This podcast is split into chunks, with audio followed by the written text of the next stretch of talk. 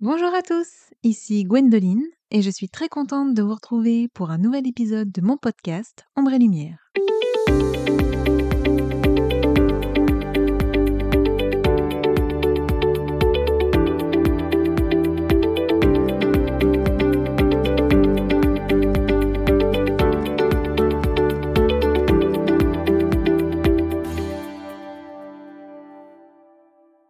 Aujourd'hui, je vais vous parler de la cardiophobie. Alors, qu'est-ce que la cardiophobie? Comment cela se manifeste et est-ce qu'on peut en guérir? C'est ce que nous allons voir tout de suite dans ce tout nouveau podcast. Si cet épisode vous plaît, n'hésitez pas à le partager et je vous invite également à me laisser une jolie note et un commentaire si vous souhaitez soutenir le podcast. La peur des crises cardiaques est connue sous le nom de cardiophobie.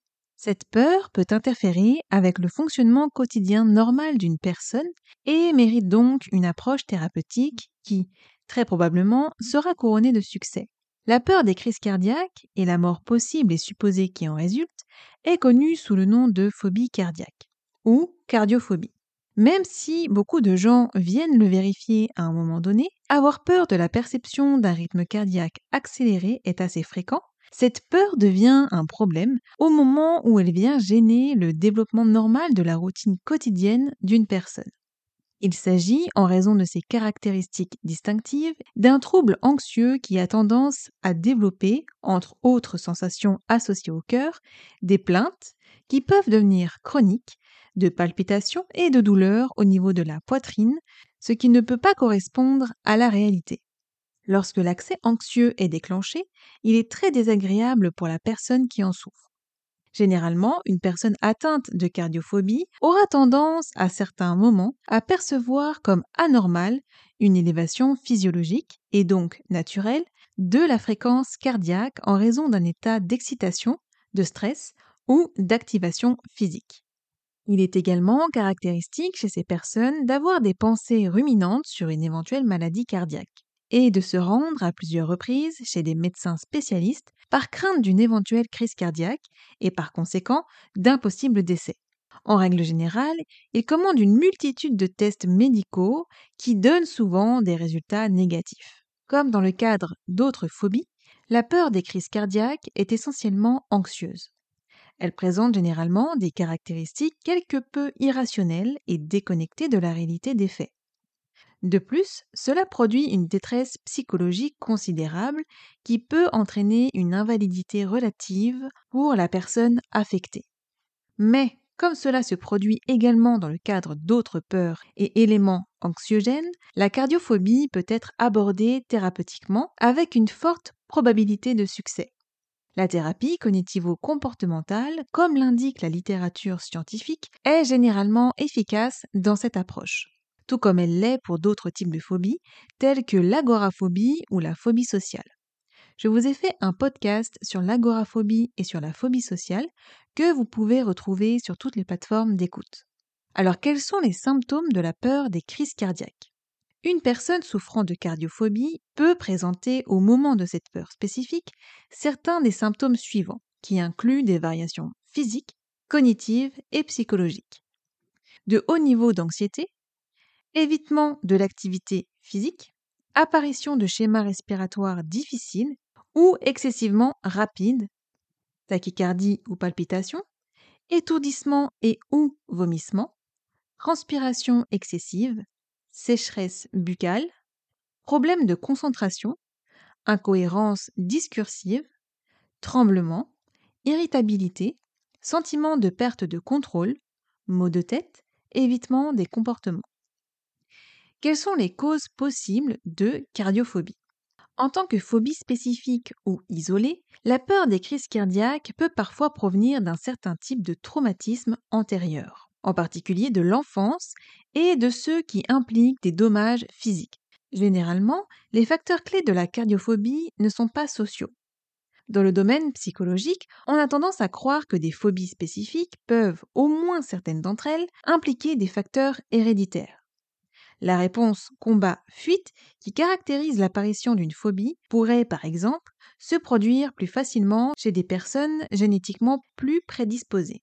Il convient de noter que les personnes qui ont subi un événement cardiaque au cours de leur vie ont davantage tendance à développer une cardiophobie.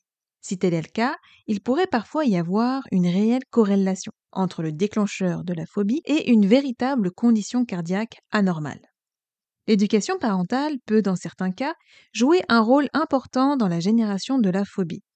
Dans ces cas, les parents peuvent avoir élevé l'enfant dans la conviction que des irrégularités perçues dans le rythme cardiaque pourraient être le signe d'une anomalie fatale au fonctionnement du cœur. Quels sont les traitements contre la peur des crises cardiaques? Parmi les approches thérapeutiques les plus efficaces, axées sur l'extinction de cette phobie, les suivantes se distinguent. CBT, ou thérapie comportementale cognitive, apprentissage de stratégies de relaxation, thérapie cognitive, psychothérapie, thérapie de groupe, hypnothérapie, méditation, psychopharmacologie. Aussi inconfortable que puisse être la présence de cette peur, quiconque est victime de cette phobie, parfaitement décrite cliniquement et avec une existence réelle prouvée, se sentir optimiste face à la connaissance du large éventail d'options thérapeutiques existantes. Tout traitement d'une peur ou d'une phobie irrationnelle implique généralement un processus de travail relativement dur et intense de la part de la personne. Mais en général, les résultats sont positifs et permanents. Étant une personne très anxieuse, d'ailleurs je vous ai fait un podcast sur l'anxiété et le trouble anxieux généralisé que vous pouvez écouter si cela vous intéresse, j'ai souvent des palpitations et je fais souvent aussi de la tachycardie, ce qui peut à certains moments me faire paniquer. J'ai souvent la sensation que mon cœur va lâcher, que je vais mourir, que c'en est trop pour lui et qu'il ne supporte plus tout ce stress que je ressens au quotidien. Je prends souvent mon pouls, même si je suis en présence d'autres personnes, au moment où mon cœur me fait peur. Je pose mes doigts sur ma gorge et je fais comme si je posais simplement ma tête dessus, sauf que je surveille tout discrètement mon rythme cardiaque. J'essaye de voir si le rythme est régulier, malgré son rythme rapide. Je vois si je sens une douleur dans la poitrine ou dans le bras gauche. Et j'essaye de respirer calmement et profondément pour faire baisser mon rythme cardiaque. C'est très épuisant quand le cœur bat vite comme ça, et ça m'arrive parfois d'être oppressé en même temps. À une période, ça m'est arrivé d'éviter de faire une activité qui pourrait faire accélérer mon rythme cardiaque, comme danser ou faire du sport par exemple. Alors que j'adore danser, donc cela me procurait forcément beaucoup de frustration, car ma peur de faire une crise cardiaque m'empêchait de faire une activité sportive que j'aime. Mon cœur peut s'emballer d'un coup et je peux avoir la sensation qu'il va lâcher alors que je suis simplement assise sur mon canapé à regarder la télé. Souvent, quand ça arrive, c'est que je suis en train de commencer à faire une crise d'angoisse. Mon cœur s'emballe à cause d'une crise d'angoisse qui débarque, mais cela me crée encore plus d'angoisse de sentir mon cœur partir en vrille. Alors comment garder son calme dans ces moments-là? Déjà, je vais vous dire une chose que j'ai apprise et qui m'a fait du bien, c'est qu'on ne meurt pas d'une crise d'angoisse. N'oublions pas que le cœur est un muscle et qu'il est fait pour battre. Lorsqu'il bat vite, ça ne lui fait pas de mal, ça le muscle. C'est juste que, pour nous, la sensation n'est pas super agréable. Pour celles et ceux qui ne savent pas ce qu'est la tachycardie, on parle de tachycardie quand, au repos, en dehors de l'exercice physique, le cœur bat trop rapidement à plus de 100 pulsations par minute. On considère qu'un cœur bat normalement lorsqu'il est entre 60 et 90 pulsations par minute. En cas de tachycardie, le cœur bat rapidement donc et parfois de façon irrégulière. Cette accélération des battements cardiaques peut être permanente ou transitoire. Parlons maintenant des palpitations cardiaques. Les palpitations constituent un trouble du rythme cardiaque. Ils se caractérisent par des battements de cœur anormaux, désordonnés, irréguliers, voire pénibles. Habituellement, le cœur réalise entre 60 et 100 battements par minute. Lors de la palpitation, ce chiffre se situe au-delà de 100. Il peut s'agir d'une tachycardie, battement cardiaque rapide et régulier, d'extrasystole, battement cardiaque anormaux, accompagné d'une sensation d'arrêt ou de battement raté. Les palpitations donnent une sensation de coup dans la poitrine. Elles induisent une gêne au niveau du cœur et intensifient le ressenti des battements cardiaques dans la poitrine, dans la gorge et au niveau des oreilles. Quels sont les symptômes associés aux palpitations cardiaques Cette accélération ou modification du rythme cardiaque peut s'accompagner d'autres symptômes tels que des angoisses ou un état de panique, un essoufflement, des douleurs thoraciques, des sueurs nocturnes ou bouffées de chaleur, une oppression de la poitrine. Quelles sont les causes des palpitations au cœur? Le stress et les émotions fortes. Les palpitations peuvent être déclenchées par de l'anxiété, le stress ou un état de panique. Dans ces cas, les glandes surrénales sécrètent des substances qui augmentent le rythme cardiaque. L'anémie. L'anémie, manque d'hémoglobine, réduit l'oxygénation du sang et accélère le rythme cardiaque. L'hyperthyroïdie. Dans le cas d'une hyperthyroïdie, les hormones thyroïdiennes influencent certains enzymes cardiaques, protéines, impliquées dans la façon dont le cœur se contracte et conduisent à des palpitations. Une angine de poitrine. La tachycardie peut être provoquée par une angine de la poitrine, douleur de la poitrine qui apparaît généralement pendant un effort, à cause d'un rétrécissement d'une artère qui freine le passage du sang, obligeant le muscle cardiaque à pomper le sang plus rapidement. L'hypertension artérielle. L'hypertension artérielle fait subir une pression élevée au vaisseau sanguin en permanence et oblige le cœur à pomper plus rapidement, ce qui peut être à l'origine de palpitations. La contraction des oreillettes du cœur. La contraction irrégulière des oreillettes du cœur, fibrillation auriculaire, augmenterait le rythme cardiaque et entraînerait une contraction irrégulière et rapide des ventricules, fibrillation ventriculaire. De ce fait, le pouls s'accélère. D'autres causes et facteurs peuvent provoquer une accélération du rythme cardiaque. La caféine, le tabac, le sport, la chaleur, la ménopause ou la grossesse chez la femme, certains médicaments comme des neuroleptiques, des antidépresseurs, etc. Alors, quelles sont les conséquences d'un rythme cardiaque rapide? Les palpitations ne sont pas dangereuses, mais peuvent le devenir lorsque leur cause est une pathologie cardiaque. La fatigue et la chute de la pression sanguine, elles peuvent provoquer ou être la conséquence de l'anxiété, voire être responsables d'une syncope, faire chuter la pression sanguine et donner l'impression de se sentir faible. C'est pourquoi il est important de ne pas se laisser submerger par la panique en cas de palpitation. C'est un cercle vicieux et cela ne fera qu'aggraver le problème. Les complications d'une pathologie cardiaque. En cas de pathologie cardiaque, des complications peuvent apparaître à la suite de palpitations comme un infarctus du myocarde, le cœur se contracte en cas de fibrillation auriculaire ou ventriculaire, une embolie périphérique, formation de caillots ou d'une cavité cardiaque, voire un arrêt cardiaque pouvant entraîner la mort. Comment traiter et prévenir les palpitations cardiaques? Pour éviter que le cœur ne s'emballe, il est conseillé d'éviter le stress, mais aussi de diminuer sa consommation de caféine et de tabac. Les exercices de respiration sont le meilleur moyen d'éviter une crise de panique car elle a un effet immédiat sur le rythme cardiaque. Certains produits de santé naturelle, comme l'aubépine, peuvent être prescrits sur l'avis d'un médecin dans le cadre des troubles cardiaques légers ainsi que l'homéopathie. Si certains médicaments provoquent des palpitations, n'hésitez pas à consulter votre médecin pour changer ou adapter votre traitement. Enfin, consultez un médecin afin de diagnostiquer une éventuelle maladie comme de l'hypertension artérielle ou encore de l'anémie. Comme je le disais précédemment, on ne peut pas mourir d'une crise d'angoisse. Les symptômes d'une crise d'angoisse peuvent parfois être si effrayants qu'on a l'impression qu'on va mourir. Cette pensée induit évidemment encore plus de peur face à la crise, ce qui intensifie encore plus les symptômes. Pour comprendre pourquoi on ne peut pas mourir d'une crise d'angoisse, il faut d'abord commencer par comprendre comment fonctionne une crise d'angoisse. Imaginez-vous en plein milieu de la savane en train de vous prélasser au bord d'un plan d'eau. Soudainement, un lion apparaît dans votre champ de vision. Lorsque notre cerveau perçoit un danger dans notre environnement, il va immédiatement activer tout un tas de réponses physiologiques pour préparer notre corps à lutter ou à fuir. L'objectif est d'optimiser le plus rapidement possible nos capacités physiques et ainsi augmenter nos chances de survie face au danger. C'est ce que l'on appelle le système lutte-fuite. C'est ce même système qui s'active lorsqu'on fait une crise d'angoisse. Le corps ne fait pas la différence entre un danger réel ou imaginaire.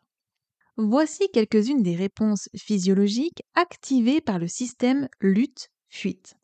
Le rythme respiratoire s'accélère pour augmenter l'apport en oxygène au corps. Cette hyperventilation est à l'origine de beaucoup de symptômes désagréables liés aux crises d'angoisse. Elle explique notamment la sensation d'étouffement ou d'oppression au niveau de la poitrine qu'on ressent souvent, causée par une respiration thoracique trop courte et superficielle. De plus, nous respirons trop d'oxygène et celui-ci n'est pas consommé par le corps pour fuir ou lutter. Nous nous retrouvons donc avec un surplus d'oxygène dans le corps, ce qui peut causer des sensations d'irréalité, des vertiges, une vision brouillée, etc. Le rythme cardiaque s'accélère également pour permettre une meilleure irrigation des muscles. La transpiration est stimulée, elle a pour fonction de réguler la température du corps lors d'un effort intense. Toute l'énergie étant mobilisée pour les fonctions essentielles à la survie immédiate, les fonctions non vitales sont ralenties, digestion, sexualité. Ceci explique pourquoi les angoisses s'accompagnent souvent de maux de ventre, d'une perte d'appétit et ou d'une baisse de libido. Sans ce mécanisme adaptatif, l'espèce humaine n'aurait pas su se défendre face au danger et se serait éteinte il y a déjà bien longtemps. Imaginez que vous venez tout juste d'échapper à un accident de voiture. Votre cerveau a perçu un danger et a activé le système lutte-fuite. Le cœur bat un peu plus vite, la respiration s'accélère, les mains deviennent moites, etc. Pourtant, il est fort probable que vous ne portiez même pas attention à ces symptômes puisque vous les considérez comme justifiés. Pour vous, ils sont juste une réaction normale de la peur. Pendant une crise d'angoisse, votre corps active exactement les mêmes réponses physiologiques. Mais lorsque nous ressentons les premiers symptômes, nous ne comprenons pas ce qu'il se passe puisque le danger était seulement imaginaire. Ainsi, nous en faisons une mauvaise interprétation, nous pensons que quelque chose de dangereux se passe dans notre corps. En fait, c'est comme si nous percevions le système lutte-fuite lui-même comme un danger. Du coup, le système s'emballe.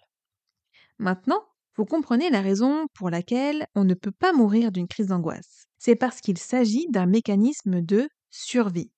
En fait, c'est comme si on avait peur de mourir d'un mécanisme qui est justement destiné à notre vie. Vous voyez un peu le non-sens? Ainsi, tous les symptômes désagréables qui se déclenchent dans votre corps lors d'une crise d'angoisse, tous les symptômes dont vous avez si peur et que vous interprétez comme le signal que vous allez mourir, sont en fait justement destinés à préserver votre vie. Une crise d'angoisse peut être effrayante et très désagréable, mais elle est tout sauf dangereuse. La seule chose que vous risquez, c'est de passer un mauvais quart d'heure. Une fois que le corps a mobilisé toutes ses ressources, il s'épuise et la crise finit toujours par redescendre. Vous avez sûrement remarqué que la plupart du temps, ce qui déclenche la crise, c'est la peur de faire une crise d'angoisse. Apprendre à en avoir moins peur est donc une étape essentielle pour accéder à la guérison.